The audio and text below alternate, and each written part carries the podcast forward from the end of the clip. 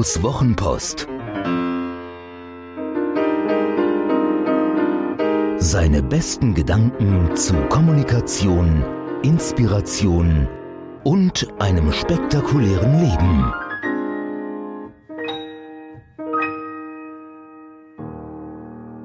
Was wir von der katholischen Kultuskapelle Mörlheim übers Netzwerken lernen können.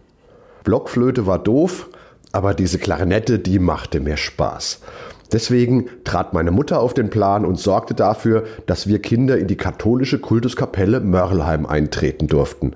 Das ist eine erinnernswerte Geschichte und hat viel mit Netzwerken zu tun. Mörlheim oder Merlem ist ein Dorf, das seit einiger Zeit zu Landau in der Pfalz gehört. In Landau gibt es guten Wein, nette Menschen und nicht mehr dicke Kinder als anderswo. In Mörlheim ist das im Grunde auch so und dort verbrachte ich einen wesentlichen Teil meiner Jugend. Die Sache mit der Kapelle diente meiner Mutter auch der Integration. Denn als unser Hund einmal in den Hof eines alteingesessenen Bauers lief, rief der seinen Hund wütend zurück. Mit dem Hund von der Neureiche spiele man nicht. Also mit dem Hund der Neureichen spielen wir nicht. Wir hatten vor kurzem ein Haus im Neubaugebiet gemietet und sprachen Hochdeutsch, also sehr verdächtig. Doch als wackerer Musiker in der katholischen Kultuskapelle Mörlheim mit ihren lilafarbenen Sakkos, die sie Livret nannten, da war man wer in Mörlheim. Was eine lustige Truppe. Die Tuba hatte eine dicke Beule, weil der Tubist, ein Steinmetz von angemessener Statur, der einst weintrunken vom Fahrrad und dadurch die Tuba auf die Bordsteinkante gefallen war, tutete trotzdem noch. Die Tenorhörner waren recht ambitioniert, die Posaune weniger, das Saxophon mit der Gelfrisur eine Art pfälzischer Elvis Presley im Spätstadium. Die einzige Klarinette war ich, und weil ich Unterricht nahm und viel übte, war ich bald eine der Stützen bei den vielen Festen, zu denen die Kultuskapelle aufspielte. Auf der Webseite der katholischen Kultuskapelle, auch KKK genannt, gibt es sogar ein Schwarz-Weiß-Foto mit mir von 1980 mit weißen Socken. Und das, obwohl ich mir sicher bin, dass die Farbfotografie damals schon ihren Weg in die Südpfalz gefunden hatte und ich jegliches Tragen weißer Socken bis heute leidenschaftlich dementiere. Zu finden unter kkk-mörlheim.de. Es gab in Mörlheim mehr Feste als Anlässe. Einmal ließ der Ortsbürgermeister, der andere Saxophonist der Kultuskapelle, Zettel in die Briefkasten stecken, dass die Ortsverwaltung mit ihrem Latein am Ende sei, weil man an diesem und jenem Datum gerne feiern wolle, aber verzweifelt einen Anlass suche. Die Schwarmintelligenz der Bevölkerung half und wieder spielte die Kultuskapelle auf. Ich erzähle das alles, weil wir von dem ältesten Trompeter lernen können. Jede Woche nach der Probe, ich glaube es war mittwochs, hing er sein Instrument im Probenlokal an den Garderobenhaken, ging einen Wein trinken und Reval ohne Filter rauchen.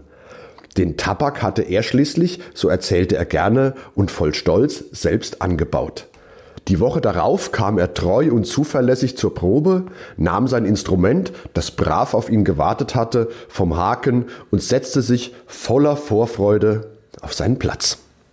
Wenn er Wein getrunken hatte, schwärmte er gerne. Musik ist mein Leben.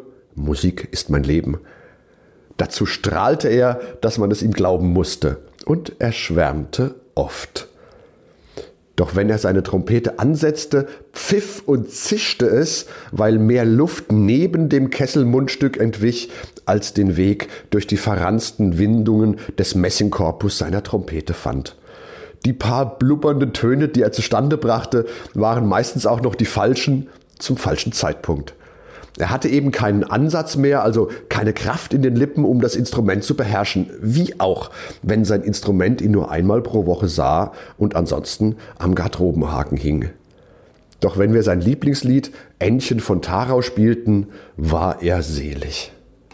Jede Kapelle, die auf sich hält, hätte ihn hinauskomplimentieren müssen. Doch er war der reichste Bauer im Dorf und, weil Musik sein Leben war, sehr großzügig. Also war er eine wichtige Säule der musikalischen Gemeinschaft. Was lernen wir daraus für unser erfolgreiches Netzwerkerleben? Wenn du zu einer Gemeinschaft gehören willst, musst du dich mit ihr gemein machen, auch wenn die Livree eine schreckliche Farbe hat. Und noch wichtiger, wenn du etwas erreichen willst, genügt es nicht, sich anzumelden und zu den Pflichtterminen zu erscheinen.